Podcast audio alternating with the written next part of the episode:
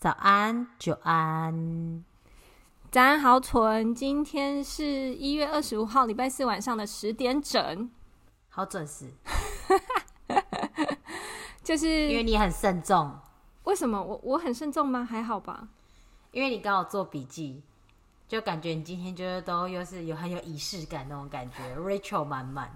因为我最近找不到生活动力，然后我想要借有一些我很喜欢或是我很想做的事情，来让我自己再有行动力一点。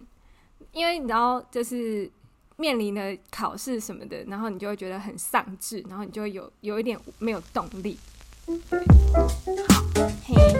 那我们直接来进入正题。好，因为我觉得你期待已久，是也没有期待已久，是因为只是刚好看完，然后我觉得。蛮适合跟你聊的，可是谁知道你不看？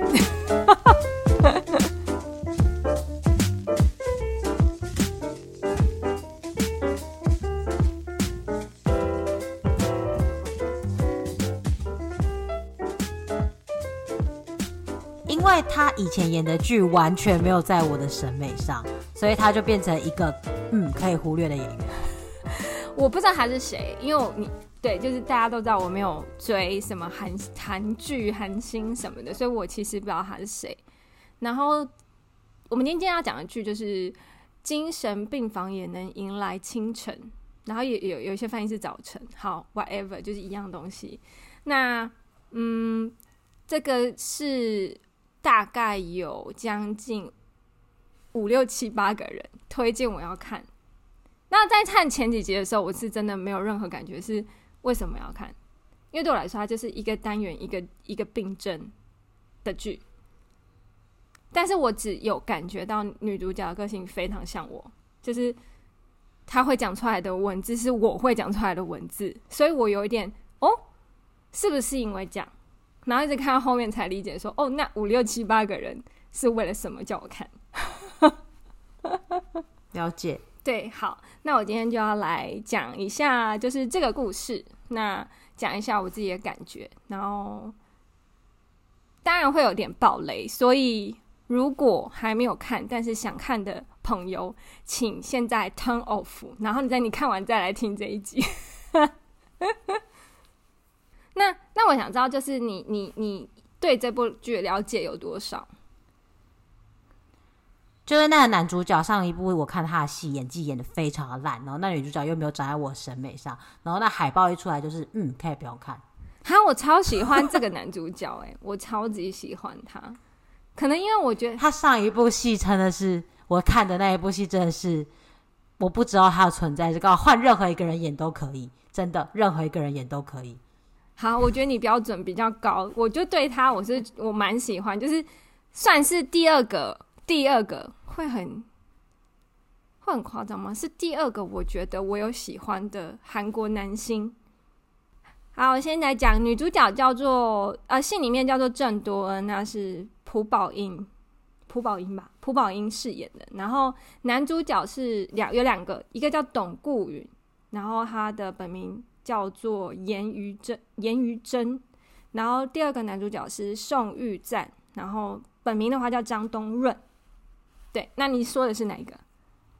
严宇珍啊？哦，我就是喜欢他，因为他演没有没有演的强迫症演的非常好哦。好，就是我现在爆雷了，就是他是有强迫症的男主角。对，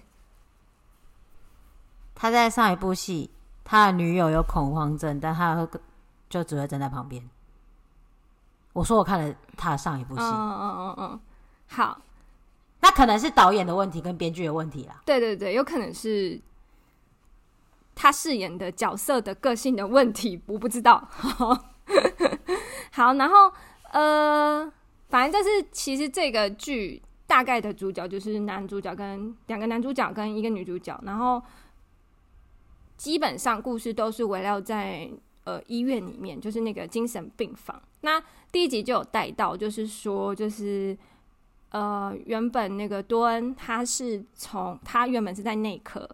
然后后来内科的护士长建议他，是不是就是他觉得他个性比较适合去精神病房当护理师，所以他就来了。然后其实第一集的结尾有一点让人惊讶，就是他不小心听到，就是内科的护理长跟现在精神病房的护理长在聊天，然后内科护理长是说，因为多恩的个性他很柔软，然后很喜欢嗯、多做帮多帮病患做一些不是护理师应该要做的事情，所以造成大家的困扰。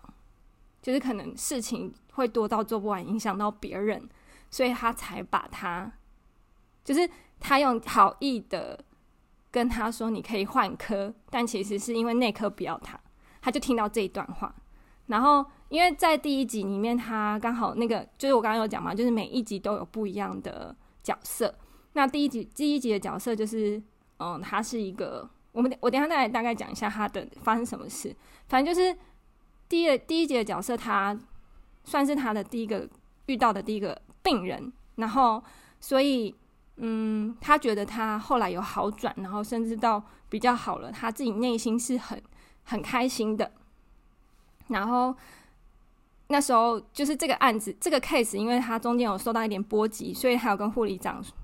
在讨论这个案子。然后护理长跟他说，就是人要改变的话，他们都会先扔出石头。激起的涟漪可能会影响到对方，也会影响到自己。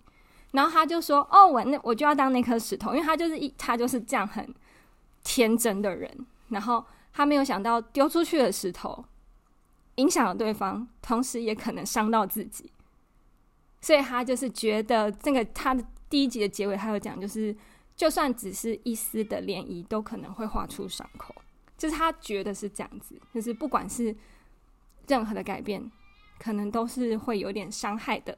反正我觉得这部剧它有大概，呃，带出一些就是呃比较不一样，就是大家一般认为的精神病一些比较不一样的名词。嗯、第一集的角色他其实是有双向情绪障碍症的人。那双向情绪情绪障碍症其实就是俗称的躁郁症。然后，其因为我我其实一开始最想要跟你聊的就是第一集，因为那个女女生她是一个出生在有钱人家的小姐，然后可能从小要什么有什么，然后学历也很好，嫁的也是律师，然后反正一切都过得很顺遂，然后每个朋友也都说：“哈，要是我是你就好了，有这么好的家庭，有这么。”棒的生活，我也好想跟你一样，就是有好的车可以再开，然后这么漂亮的衣服可以穿，然后还可以背名牌包。所以他是在这样子被羡慕的状态下长大的。但是其实所有的东西都是他妈妈帮他选的，身上的衣服、选的科系、做的工作、选的老公，只能背什么包包、只能吃什么食物，全部都是他妈妈选的。所以他的他后来就是，呃，在就是有开始有躁郁症的状况，就是他会在情绪高涨的时候的那个，他好像躁郁症有分两种时期，就是会有一个情绪高涨时期跟抑郁时期。然后情绪高涨的时期，他会表现得比较开心、比较开朗，然后乐于跟人交流。他那个时候就遇到了一个男生，然后就疯狂的追那个男生，因为。他一生中都没有没有得到过东西过，这个男生拒绝他，他疯狂的爱爱上这个男生，他可能只是爱上了他被拒绝这件事情，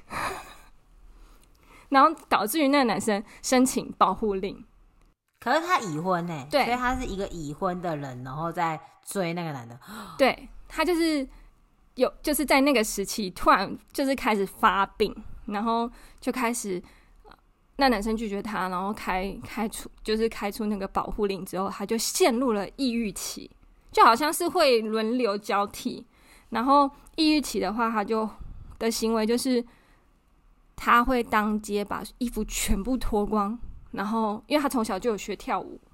他就开始跳舞。哦，他好像是一个舞者就对了，他就开始跳舞，然后他觉得很快乐，后来就被送到精神病房。然后他是一开始是没有什么病识感的。然后他只觉得都是他妈妈编造的，其实有病的是他妈妈。但真的躁郁症的人很难有病识感，因为他们大部分的行为都是很合理的，只是他们在不在就在两个波峰的时候，那个行为会放大，还有情绪会放大。但他们其实大部分都很清醒。对对对对对，所以他在跟多恩讲话那个时期，他是很正常的。所以多恩在一开始接触这个病人的时候，他只觉得，嘿，会不会真的有病的是他妈妈？其实不是他，他是被关过来的。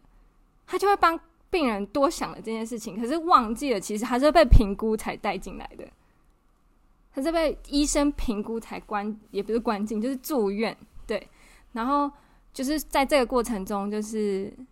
就是慢慢带出，就是 A，，其实他妈妈其实是蛮蛮爱他的，然后会带他他喜欢的食物，但其实最后发现是妈妈觉得你喜欢，所以我让你吃。可是其实他女儿根本就不不爱这个食物，他每次都带那个食物，所以他女儿其实一口都没有吃。然后后来多恩是有跟他说，就是我忘记是是不是多恩有跟他讲还是什么的，还是他有跟医生讲一个状况，所以医生有因为多恩的关系多去跟这个病人讲了什么，可能就是说你可以学会拒绝，或是学会说出自己的感觉。然后就是在他妈妈来的时候，又带着那个食物，他就跟他妈妈说：“我不想吃，我不要吃，这不是我喜欢的食物。”然后他们就是开始说：“你这不是你从小最喜欢的食物吗？”不不不不，然后那个女生她就开始说出自己的感觉。然后当这个症状一旦说出自己的感受之后，她的情绪就会瞬间变得很平稳。也不是说好哦，因为其实他这部剧有提到，就是任何的症状都不会有完全好的时候，只有你可以控制的时候，就是你控制的很好的时候。嗯，对，那他就会陷入那个啊，发现自己可以拒绝，发现自己可以有自我的意识，他就甚至跟他妈妈说，就是只有在脱光衣服跳舞的那一刻，我才可以感受到，就是我这一辈子都没有感觉到快乐，因为他身上再也没有任何别人要他要给他的东西。嗯，对，大概是这样，所以我那时候一看完就哦。好想跟你讨论这个第一集哦，就是蛮像我们之前有聊过的一些，嗯，可能一些书籍啊，或是一些状况啊，或是一些嗯话题。好，我等下再来讲我的感想。但我好奇他妈妈的反应，有演下去吗？有，就是多恩也是靠多恩啦，就是多恩有跟他妈妈就是单独的讲话，就是说，其实您非常像我的母亲。但是我我我们都会知，就是身为女儿，就是我们都会知道妈妈是爱我们的，所以我们会舍不得拒绝母亲。但是其实你要就是可以多想想，就是其实女儿也有她自己的喜好，我们一定是爱自己的妈妈的，只是是不是呃一定要接受这些东西才叫做呃尊重跟爱？对，所以他妈妈后来就是买了别的东西给他女儿吃，他们就和好。这中间应该有五年没有演，对不对？因为妈妈是不可能立刻就改的。你当然要这样说没有错，因为它就是一个 chapter 一个 chapter，就是你硬要这样说，那其实就是这部剧的话，可能要演个八十集。对，我的意思是这样。我知道，对对对对，我知道，我知道了。我只因为其实我比较担心那个妈妈，因为女儿已经在接受治疗了。嗯。所以其实我不担心那个女儿哦。这个这个剧有趣的地方是，心理医师也都有跟家属聊过天，是用心理医生的角度去跟他们聊。但他毕竟没有在接受，呃，就是他并不是真的在医院的妈妈，所以其实每次遇到这种案件。其实我也觉得妈妈有病，就是你刚刚在讲说女主角就一度相信是不是妈妈有病的时候，我心里其实潜台词是妈妈有病没错啊，就是 好，这是其实你有讲到一个重点，就是其实在这部剧的结尾就有提到，那我等下就可以再稍微提一下。然后其实里面我我先跳过这个话题，好，然后就是其实里面。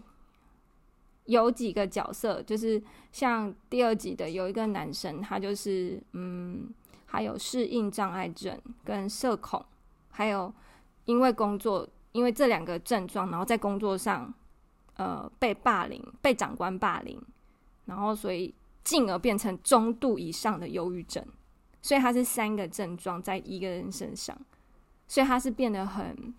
你会看得出来，就是他的指甲也都是。呃，用抠的啊，然后整个人症状就是很在发抖啊，或是跟人讲话不敢直视对方啊，什么什么的。然后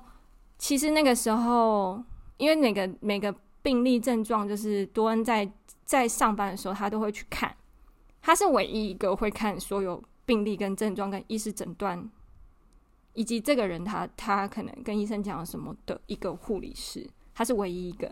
所以他。就有抓到一些重点，然后发现说，就是呃，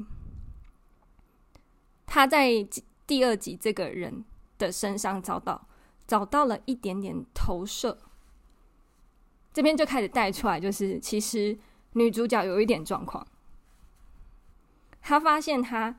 有一点点，就是跟他一样有社恐跟适应障碍的问题。对，其实我刚刚就在想。女主角可能不适合精神病院，就我因为因为我没有看，就是你这样讲，对。再就是带到第三集，就是其实是多恩他最在意的一个病人，应该是说这个病人给了他很多温暖，就是他可能刚开始来到这个新的环境没有办法这么适应，再加上他这个这个工作的危险性是他很容易被精神病患攻击，嗯。对对对，还有言语伤害嘛？那其实他都有稍微遇到，嗯、因为他对就被第一集那个那个双向障情绪障碍的女生扒了一个巴掌，对，就是就是很可怕。然后，所以这一这一集的呃男生叫做金书远，他算是一个贯穿整个剧最多的病患，因为他就是多恩唯一第一个遇到嗯。呃会给他温暖的病患，然后也会主动的在多恩脆弱的时候给他鼓励的病患。反正这个这个这个呃金书元他是幻想症，他就是很很大家可以很很常看到的一些案例，就是呃他就是呃要考公务员，但是考了好几年都考不上。然后后来来的补习班的学弟啊，一年就考上，然后他就会开始怀疑自己，可是每一次都差一题，或者每一次都差两题，然后他就觉得他有机会，他有机会，可是一直是没有机会的，所以他有一个叫做运动加原型的症状，然后进而变成一直在追追赶那个可能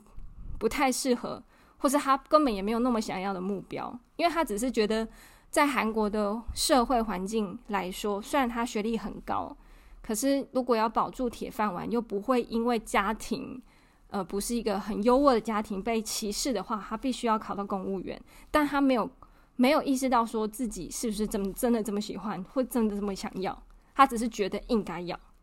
所以他就一直在追赶这件事情。然后后来他。一就是有一点崩溃的时候，他刚好接触了电玩，他发现电玩世界里面就是嗯，不会管你是谁，也不会管你的成绩，也不会管你的社会地位，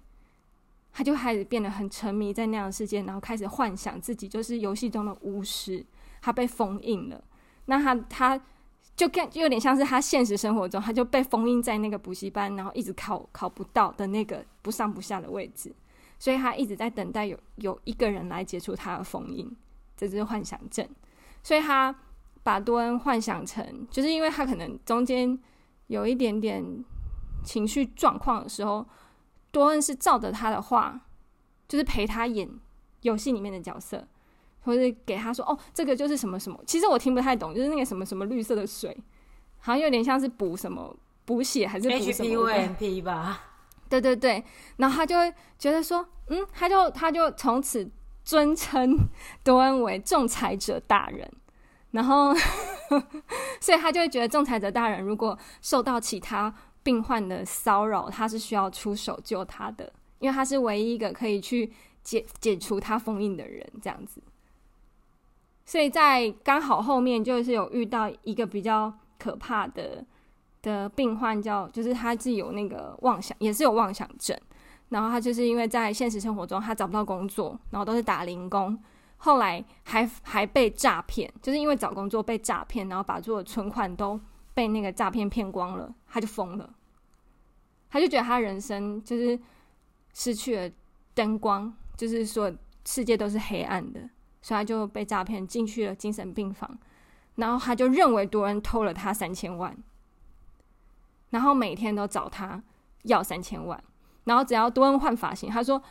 我求求你，我不计较你把我的钱拿去做你的头发，但是你可以把剩下的钱还给我吗？三千万应该还有剩吧？这样子。”然后就就是会攻击多恩，然后甚至就是一夜之间，就是在所有精神病房的墙面都说郑多恩把我三千万还给我啊，郑多恩是偷什么小偷啊什么之类的。然后只有疏疏远，就是刚刚我提到那个考试的，他会去协助多恩，然后他甚至就是做了一张很像是游戏世界里面的钱的那个卡，就是说，嗯、仲裁者大人，我希望这三千万可以协助你。就是度过这个难关，然后其实那个时候很沮丧，因为前面有提到，就是多恩也是其实在精神状况上是有点问题的，只是还没有这么有病识感，所以他看他是有算是有被安慰到，就是所以他就是特别关照这个病患。然后我至于说为什么，就是他嗯最后算书媛算是最后压垮多恩。病发的一根稻草，就是他后来就是开始好好的接受治疗，然后又开始恢复正常，开始叫多恩护理师，不是仲裁者大人，然后开始越来越好。可是他就是出院了之后，开始又追求我要考试，就又回到了那个那个状态之后，他时而在现实，时而在那个虚拟的世界。所以他在他虚拟的世界往下跳了，但在现实的生活中，他是从楼上跳下去。他他以为他是在一个山谷，然后会被龙接住这样子，但其实他是跳楼了。然后在那个就是算是呃，编剧特别安排，就是他在跳楼前的最后一通电话是打给多恩，但是多恩那个时候在跟。董医师在跟多恩告白，然后他只是说：“哦，你现在要见面吗？可是我现在刚到家里附近，还是我们明天约，类似这样子。”他说：“哦，那没关系，我知道多恩你很很很忙，什么什么都没关系。”所以你知道，就是在多恩的心里，他是一个把人家的需求放在自己前面的人，因为他从小的环境就是。爸爸过很小很小的时候就他他在他很小的时候就过世，所以他希望妈妈开心，所以他就做一切会让妈妈开心的事情，以至于他对每个人的状态都是把对方的需求放在自己的前面，然后是为别人而活的那一种人，然后因为对方接受到自己的好意，感到喜悦而喜悦的人，所以他因为说完那件事情，他走不太出去，他觉得是。他没有接住，就是没有接住那个输输输完这样子，对，然后后来就病发了。好，然后其实这部戏还有就是有有用一些比喻吧，就是说他用黄灯、红绿灯去去告诉你说，其实在什么状况是类似于红绿灯，因为它里面有一些症状，就是可能是黄灯。黄灯的时候，就是要你注意是不是自己的情绪在边缘了，嗯、然后，然后是不是需要多关心一下自己的情绪，多 focus 在自己身上。嗯、那他用红灯去比喻多恩，就是多恩在最后那一刻，他开始病发，然后想要自残，就自杀的时候，他遇到的灯是红灯，就有点像是。你在这个时刻是非常需要停下来被治疗的，他是用这样去比喻，嗯，每个人的症状，就是还蛮有趣的。然后，嗯，其实有几个案例，我觉得到时候我们可以再聊聊，就是因为它里面有一些什么视觉失调啊，然后跟一些妇女的忧郁症这类的，嗯，我就觉得还蛮值得讨论一下这些症状的。那我大概就是讲完这些呃大致的剧情，然后。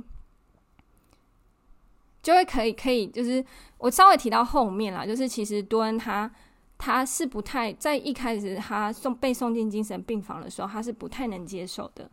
因为他认为他跟医生说，我是精神病房的护理师，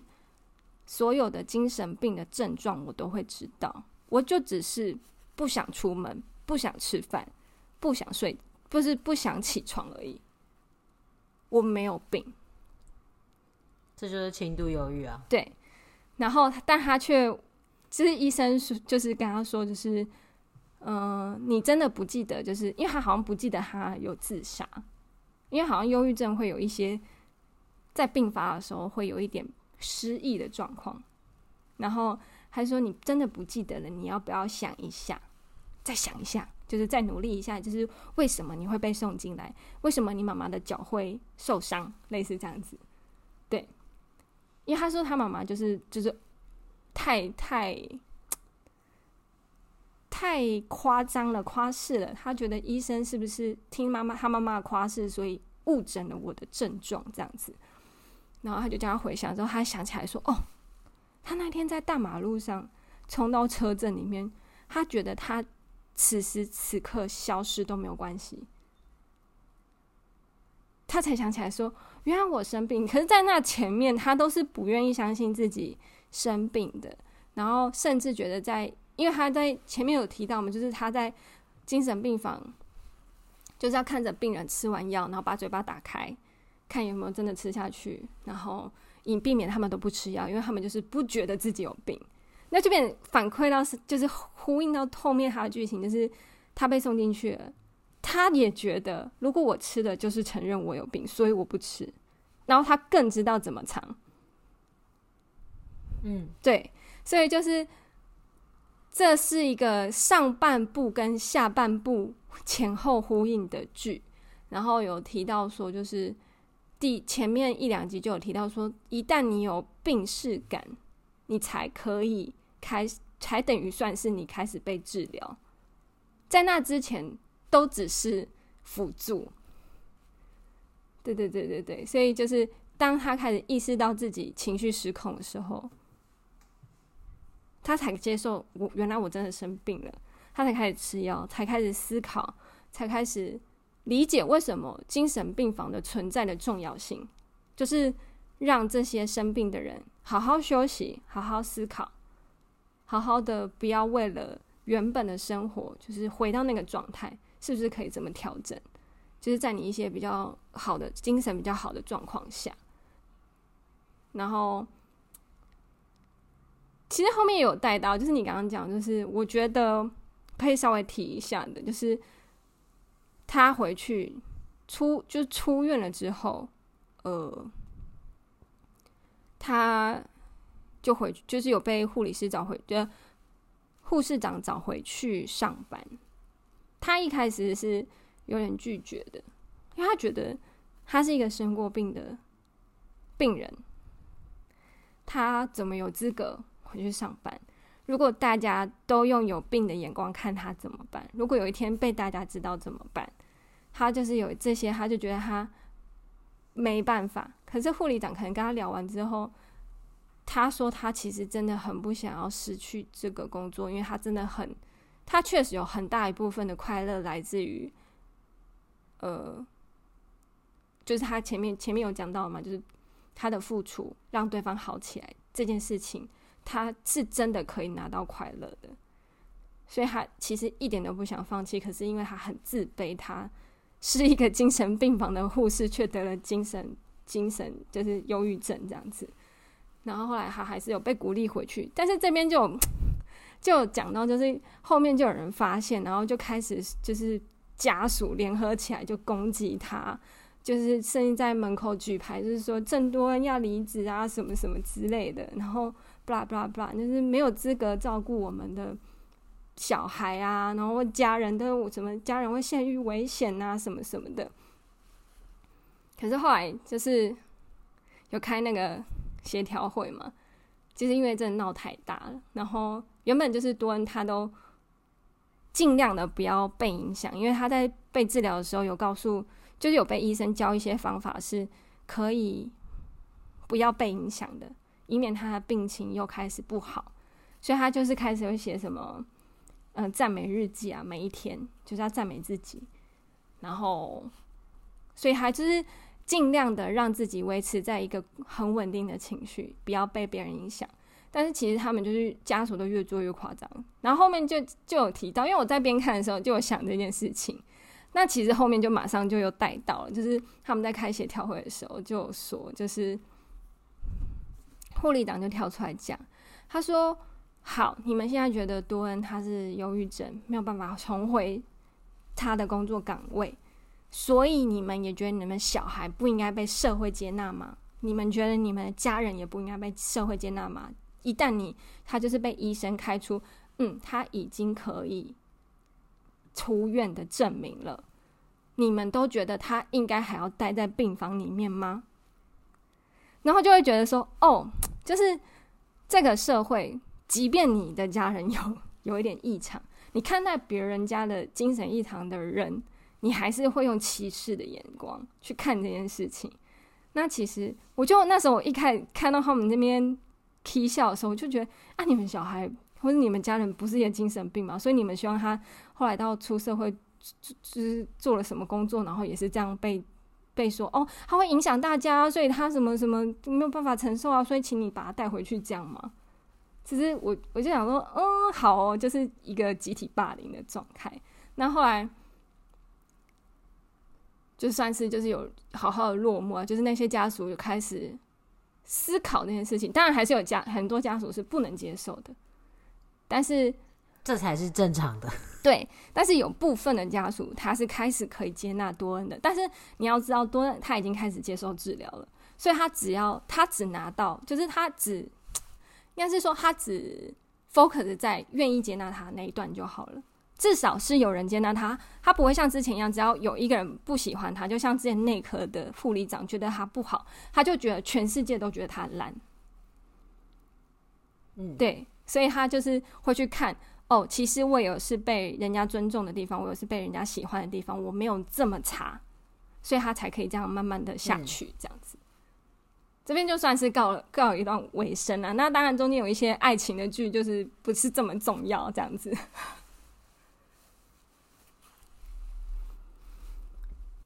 其实我听你讲完，就是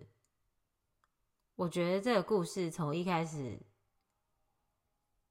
的阴错阳差就有点太硬了。就是我对我当然理解，就是编剧效果啦。但是其实你不觉得把他转到那个病房是让他发病的最重要原因吗？他的个性其实根本不适合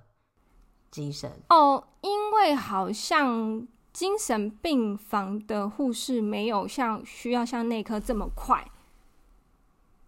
就是你你知道吗？他他可能会护理长会觉得说，他们都是慢性病，所以不需要内科，就有点像是我今天来，他明天不会来，就是那个病人他不是一直都会来的，所以你要很快很快的把很多事情做完。对，我明白你的意思，但是在心理层，我们不是讲工作层面上，但是在心理层面上，他发病的原因就是因为他们霸凌他，然后把他调走。呃。然后把它调到不适合的地方。哦，不好不好意思，我刚刚可能忘记提到一个结尾啦，就是他有说，就是其实这个他就有里面就有一句话，他是说，嗯，我们大家本来就是都是徘徊在正常跟不正常之间的人，大家都一样，因为每个人都是不一样的个体，我们只是想办法一样去融入这个世界社会，但是我们其实都因为这样都会徘徊在正常跟不正常之间，应该是说。其实，他其实都有带出来，就是每一个人在医院工作的人，他都有一点状况，就是反可能反映了韩国社会的高压，就包包括小 leader，他也是有轻微，就有点像是黄灯的那个忧郁症，只是可能要到忧郁症，但是他是在黄灯的状态，因为可能家庭他没有办法兼顾，因为你是护理护理师，你又有小孩，老公又是上班族，然后老公在韩国就是大男人，所以他不会做一些家务，所以他其实快要被压垮的时候，被一个心理师看出来，他就说：“我觉得你应该在边缘喽。”然后就提醒他啦，对，所以就是有一点，算是这整间病房，当然不是说整间病房都有病，也是有一两个是很正常，很知道自己要什么，很知道怎么照顾自己的人，但是多数的人都是没有这么的 easy，就生活没有这么 easy，然后只是说就是还不到真的要需要被治疗，那多恩只是因为。从小他就是有一点点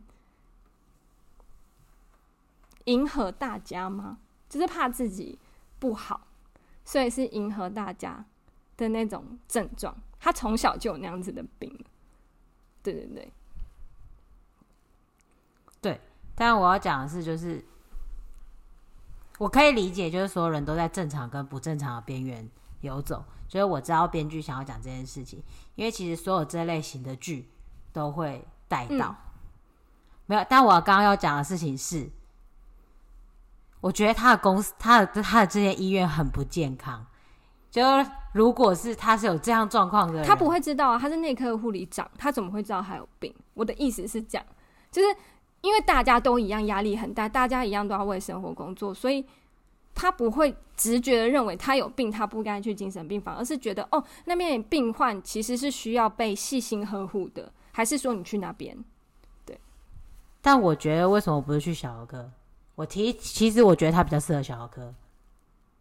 小儿科好像也要很快吧？他就是很喜欢多做很多事。我最近在想说，其实精神病房可能就是因为每天做的事都是真的，就是要帮那个那个病患。很长期的服务，所以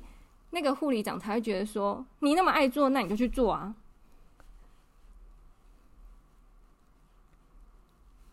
嗯，好，好，那他不要聊这一段好了，因为我完全不能理解。太小的病房应该还是 要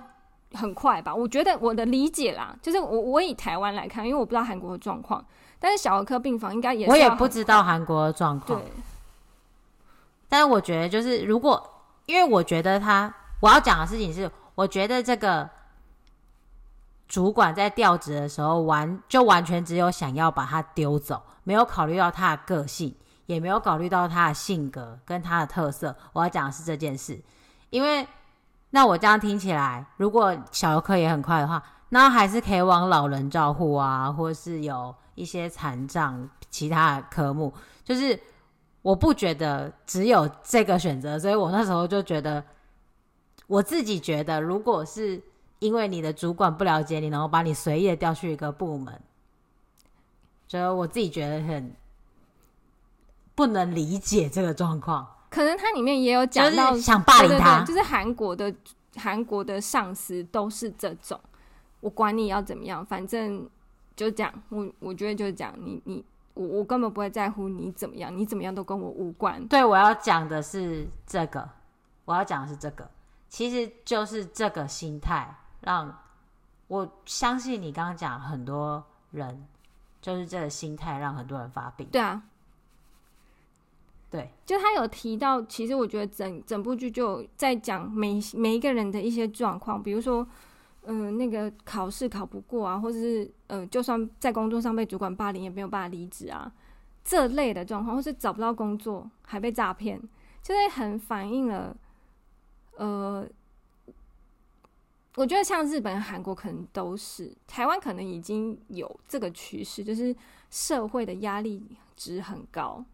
然后，其实你在日本，尤其在日本、韩国，你好像是真的不能随意换工作的。我可以理解，嗯嗯嗯，所以就是他，你不能忘记一件事，就是他有刻意把所有事情写到一部剧里，所以你会觉得怎么可能一个剧可以同时发生这么多事？对啊，对啊，对啊，当然，对，嗯，因为它只有十二集，如果要硬要洗细写的话，可能要八十集或一百集，跟《甄嬛传》一样长嘛。但我要讲的是，其实我可以理解，因为我觉得你刚刚在讲女主角的个性的时候，你很像在描述你自己。嗯，就我可以理解你，就是看到她的时候会很心疼。嗯，里面你刚刚讲到第一个病人，他妈妈很强迫这个事情，我觉得亚洲社会也是一个很常见的事情。嗯，我们生活中有很多人可能都有躁郁症，真的很多，但是他真的大部分时候看起来都很正常。你会觉得他只是一时情绪失控，然后就是像你刚刚说的，其实有红灯、黄灯、绿灯这样子。嗯，像其实，在澳洲有 Are you OK Day，他就是会希望这一天来问大家 Are you OK？嗯，就是或是你有什么事情的时候，你可以问他 Are you OK？但其实所有这些事情，其实都只是要提升。你的意识，嗯，情绪跟激素是有关系的。像譬如说，嗯，胰岛素不正常的人就会有糖尿病，那血清素它就是会影响我们的情绪，嗯，就像有人可以理解女生月经来，因为我们有什么黄体素那些会影响我们的情绪，所以其实它叫精神疾病，可能大家都多想，因为可能神经病啊、精神病的关系，但其实它就是。你的激素不正常，其实我们大家可以更客观、科学一点来看待这件事情。嗯、那我们没有办法控制这个东西的时候，我们的情绪就会有障碍。嗯、就跟就跟没有胰岛素的人，他就是会有糖尿病，因为他就是没有办法好好的生产胰岛素。嗯、所以其实我觉得是这部戏很好的地方，是他可能可以帮助很多人去理解。嗯，其实或多或少很多人都有症状。嗯但更后面一点的原因，我就是很希望大家可以知道的事情是，它就跟所有的病一样，是你体内的激素、你的体内的化学不正常。就是我其实很希望大家可以了解这件事情。就我不清楚这部戏有没有提到，嗯、但是我很希望的事情是，因为我自己本身也曾经有过障碍，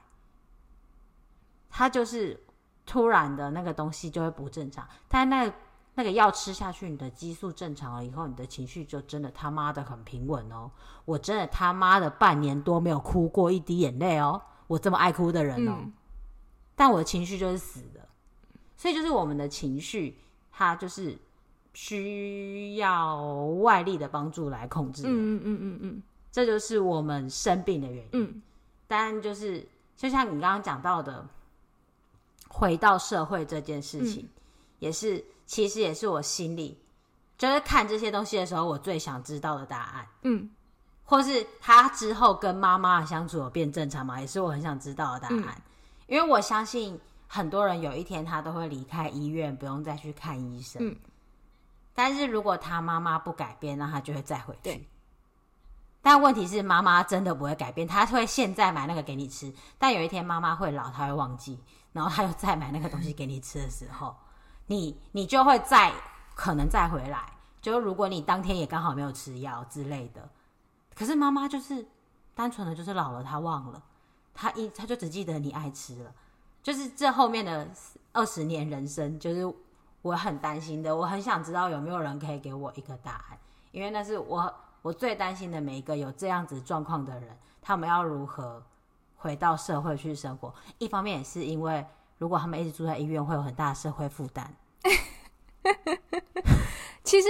呃，我觉得他这部剧他特别有说，就是在多恩出院的时候，他有问医生说：“我好了吗？”医生有跟他说：“这个这些症状都是不会好的，你会一辈子都需要，呃，有可能就是你有可能可以停药，但是你。”不要忘记，是这个这个情绪或者这个精神的疾病是会跟着你，没有错。但是，因为它里面有讲到，就是第二个男主角就是宋玉战，就他从小到大一起长大的同学，然后有恐慌症嘛，就是呃，他也是有一个疑惑，就是我我会好吗？我吃药了我会好吗？我可以回到工作岗位工作吗？我还是会因为进到办公室觉得很恐慌吗？这样子的情绪，然后他其实里面都有带大概提到说，这些药就会需要，就是你讲的，就是需要你在一就是嗯，在那些状况下服用它，等到有一天你发现你可以，因为有些人会发现就是，我刚刚好像没有吃药，但是我我做了跟吃药一样的事情，就是。我克服那个状况的时候，其实你就可以，呃，可能可以停药，但是可能还是要经过医生确认呐。但他就说，就是会慢慢的调整，但是不代表你全好了，有一天还是有可能会回去。但是这个时候你就会有病识感，你会知道哦，我的情绪又有一点震荡了，我是不是需要请求协助？那这些时，在这些时候的时候，你是需要呼呼救，说有没有？可不可以帮帮我？这样子，就是在这个状况下，而且你要不要害怕承认这个疾病？因为它就只是有点像是哦，就是感冒吃药、流鼻涕吃药、过敏吃药，加吃哦，就是你在情绪不稳定的时候吃药，这也是一个就是一个病而已。对，嗯、其实我也曾经很担心我能不能再出去工作，嗯，就是在很严重的时候。但其实我的最严重也没有到中度啦，我真的是极轻度的那一种。嗯嗯对，但是我一样会担心我是不是不能够回去工作。我到现在都无法想象，如果我要再回去做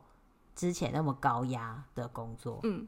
但其实跟别人比也不算高压，但可能就是我这个人挫折耐受度低，所以我觉得那已经很高压了。对，我不清楚啦，但我真的也担心过。但我以前也可能会觉得吃药不好什么的，但其实我现在不抗拒吃药。如果吃药能够帮助我维持平稳的生活，像我现在生活很简单，有一个很大原因就是我不想要再有那么多的情绪震荡，因为那很累。嗯。所以其实我现在维持很简单的生活，其中一个原因也是这个，就是我不希望我突然想起了什么。因为我到现在还是蛮想起那些事情，恨意还是满满的啦。我没有好，嗯嗯嗯、我知道，我自己知道。我到现在想到，我还是会说出一些很难听的话。但我也很希望我的情绪可以就是像现在这样，就平静、远离。嗯，所以其实就是你刚刚说的哦，我可以回去上班吗？或是我在遇到这事情的时候要吃药？其实就是对啊。他不会好，我也知道我没有好，我没有原谅，也没有放下。嗯，有时候想一想，我自己想到还是会觉得，人活一遭，我为什么要这么辛苦我自己？嗯，其实我觉得你能说出我不好这件事情很棒，就是嗯，好，我先讲一下，就是里面有一个名场面，就是。我我有瞬间想到自己一些事情，我等下再提。就是，嗯、后面有个病患，反正就是他也蛮惨的，就他跟他老婆新婚，然后小朋友生下来了夭折，所以老婆陷入了呃忧郁症，后来就自杀了。所以这个男生他就得了妄想症，他会看到老婆上吊的样子，一直出现在他眼前，或是一直看听到小朋友的哭声。这类的，然后他就这一段事情他，哎，我觉得其实他有带出一些还蛮最近比较，应该是说有你有看剧一定会听过这些词，但是我是没有听过这些词。他算是那个时候医生有提，他就是自杀者遗嘱症状，就他走不出去，他的家人或是他的朋友离世了，就是自杀这样子。所以还会带出一些精神的状况，那他就是得了妄想症，对。然后这件事情刚好他入院的时候是输完刚跳楼完没多久，然后多恩强撑着自己，我没有不好，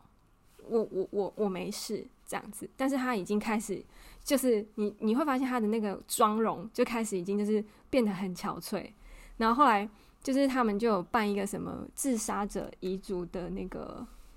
活动吧，然后跟呃病房里面的一些精神病患就是做一个什么活动，就团康的活动，然后他们就讲说自杀者遗族可能会有的一些症状，就是他忘记那个人他已经走了，然后立刻哦，就是他们就是在讨论完，然后叭叭叭，然后算是一个小型研讨会，叭叭叭叭叭，然后后来就是。自杀者遗族就是那个舒婉的爸爸有去医院参加那个活动，然后后来多安就遇到他爸爸，然后他爸爸就跟他说，那个舒婉在医院的时候真的很感谢你的照顾，然后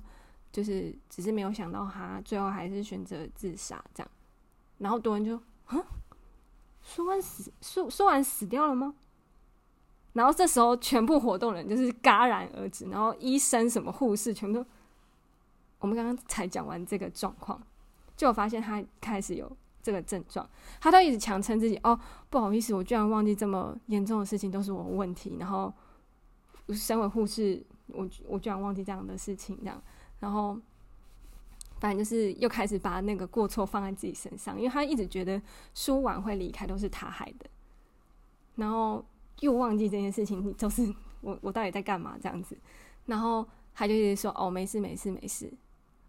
那后，后来他就是跟他另一个男主角是一起长大的那个玉战，然后他们可能就是他想要带他去吃饭啊、唱歌，就是可能让他心情好一点。他就瞬间在某一个很开心的点，就你讲的情绪一上来，他就崩溃，就是瞬间崩溃。然后我就突然想到，好像我之前就是，反正大概快两年前，就是你发生的那件事情。后来我发现我应该就是我这部这部剧应该是渐减剧，就我发现我应该是有轻度的忧郁症，就是我会在那个时候，就是某个时间，就是很开心，或者是我觉得我很好，我没事的时候，突然胖，但是你讲不出来，就是如果你一直都没有讲我不好，我真的不好，你就会逼自己要好起来，可是你就会在某个时间点崩溃。对就是所以，我觉得你你你可以现在可以比较好直接讲出来说，哦，就是没有好，这件事情是很好的，对啊，嗯，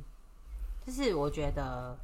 对自己诚实或者自我觉察，其实是提升这些所有意识一个呃很重要的事情，嗯。就是你的情绪，因为情绪就是，它就是来提醒你的，嗯、你好不好？它、嗯、真的就是来提醒你的，或者是你觉得你有迟疑，你想知你有一点问号的时候，他就是来提醒你的。嗯、你的身体其实就是最强的保护机制。嗯、对，我是真的就是这么相信的，所以，对。反正就像我刚刚说的，我每次看这种剧都很想知道以后会不会有人给我一个答案是关于以后的。嗯，嗯，但好像都没有，因为我自己现在就是在以后嘛，然后我也每天都在找答案。嗯嗯嗯，理解，就是每天都在，每次有事情发生都会检讨。嗯，我也曾经就是在发作过。就是突然就是完全什么都不想做，然后我真的不明白自己为什么要这样子。嗯。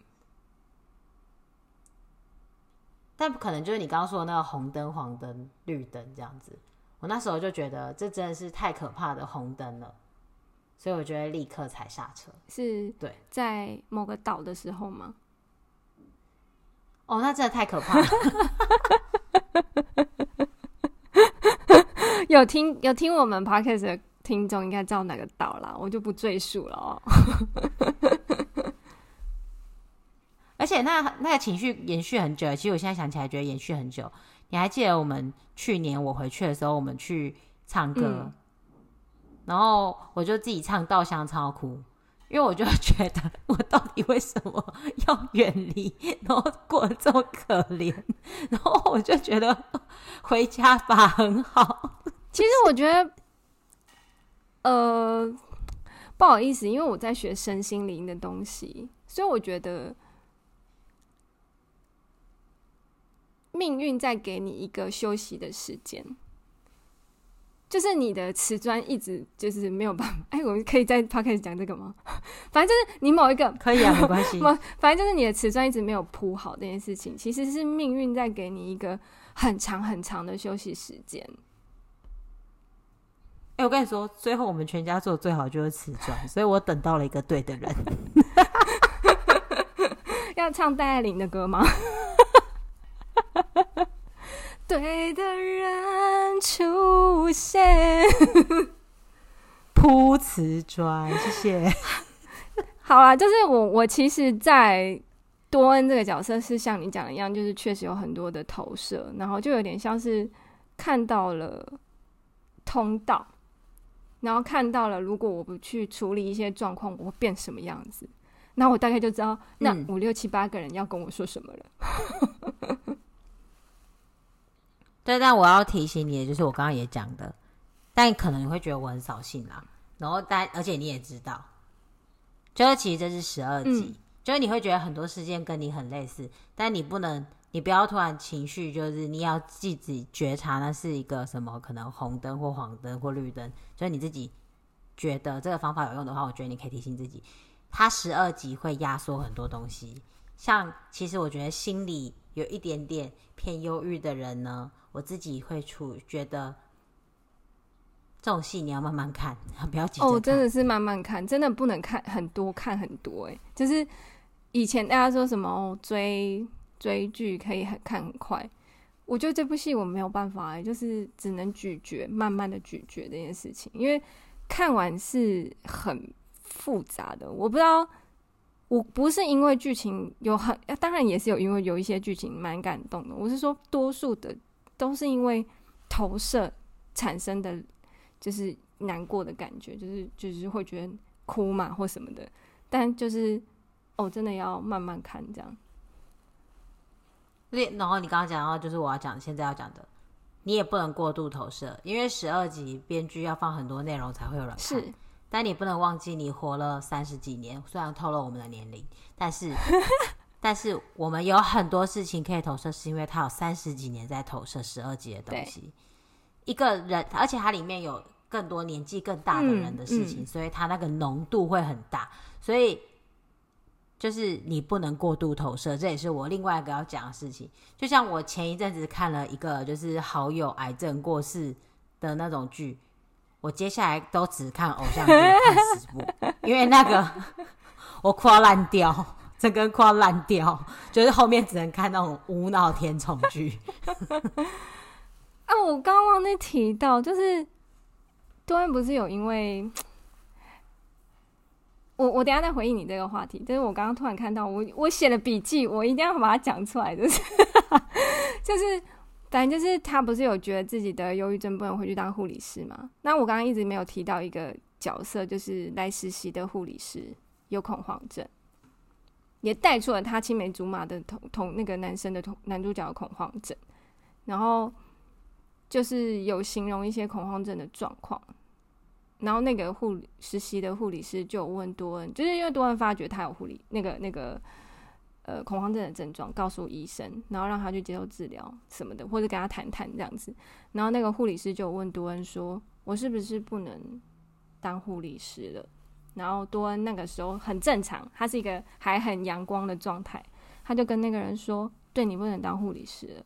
但是你要当一个知道自己有恐慌症的护理师。”但是他在他身边的时候，他没有这样跟自己说，因为人本来就是这样啊。就这句话，我原封不动送给你自己，你没有这样跟自己说，就像你刚刚跟我说我不好。你觉得我说我不好很棒的时候，我原封不动的告诉的这句话送给你，承认自己不好没有什么不好。我现在每天都承认自己不好，每次教练说你准备好了吗？没有啊，但我会做。嗯，没有错，没有错。反正就是，当然有很多我觉得我也不是这么这么相似的地方，但是我知道我可能需要帮忙的时候是应该要做什么，然后。我比较有拿到的东西，我就是从这部剧拿出来，真的有做在现实生活中的东西，就是写赞美日记，就是我们之前讨论到，就是你你说我只看得到负面的东西，就算别人称赞我，我也不会觉得那个是正向的东西。对，所以我有开始做这件事情，我想说试试看我能不能有共感。对，那最后跟大家分享一句话，然后也做个小小的结论，嗯、就是既然你刚刚讲到这个，我觉得我今天看到这一句话做结论蛮棒的，嗯、就是你可以看到的别人的特质是你很欣赏的话，表示你是有那个特质的。你是看不到你没有拥有的东西的。嗯，简单的来说，就是如果你觉得别人很温柔，那就表示你是一个很温柔的人。对，啊，这个是我在网络上就是脸书的脸友刷到的，然后他也是在一本书里面看到的，所以，但我现在想不起来是什么书。但是我只是想要，就你刚刚讲到的，就是优点这件事情。嗯就是如果你觉得别人的优点是优点，表示你身上其实是有这个特质的，你不要忘记这件事。我们是没有办法称赞别人，我们没有办法体会的东西的。因为我们我们那我们的观感就会贫乏嘛。然后如果我们缺乏这个东西，我们是没有办法称赞别人的。所以你是有这个特质的，就是你不能忘记这件事情。嗯，好，对。就送给大家，然后如果你知道是哪一本书，那这本书应该会蛮好。但我不知道是哪一本书，因为我忘记了。那我最后送大家一句话，就是这部剧最一开始的金句，就是天亮天亮前的那一刻，都是会最漆黑的。没有人一开始就是敌人，也没有人到最后还是病人。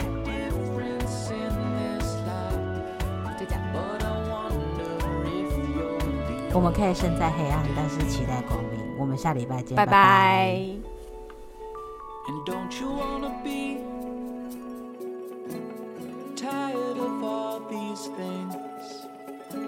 Scared of living in the past. don't you wanna be free from all you see? Not scared.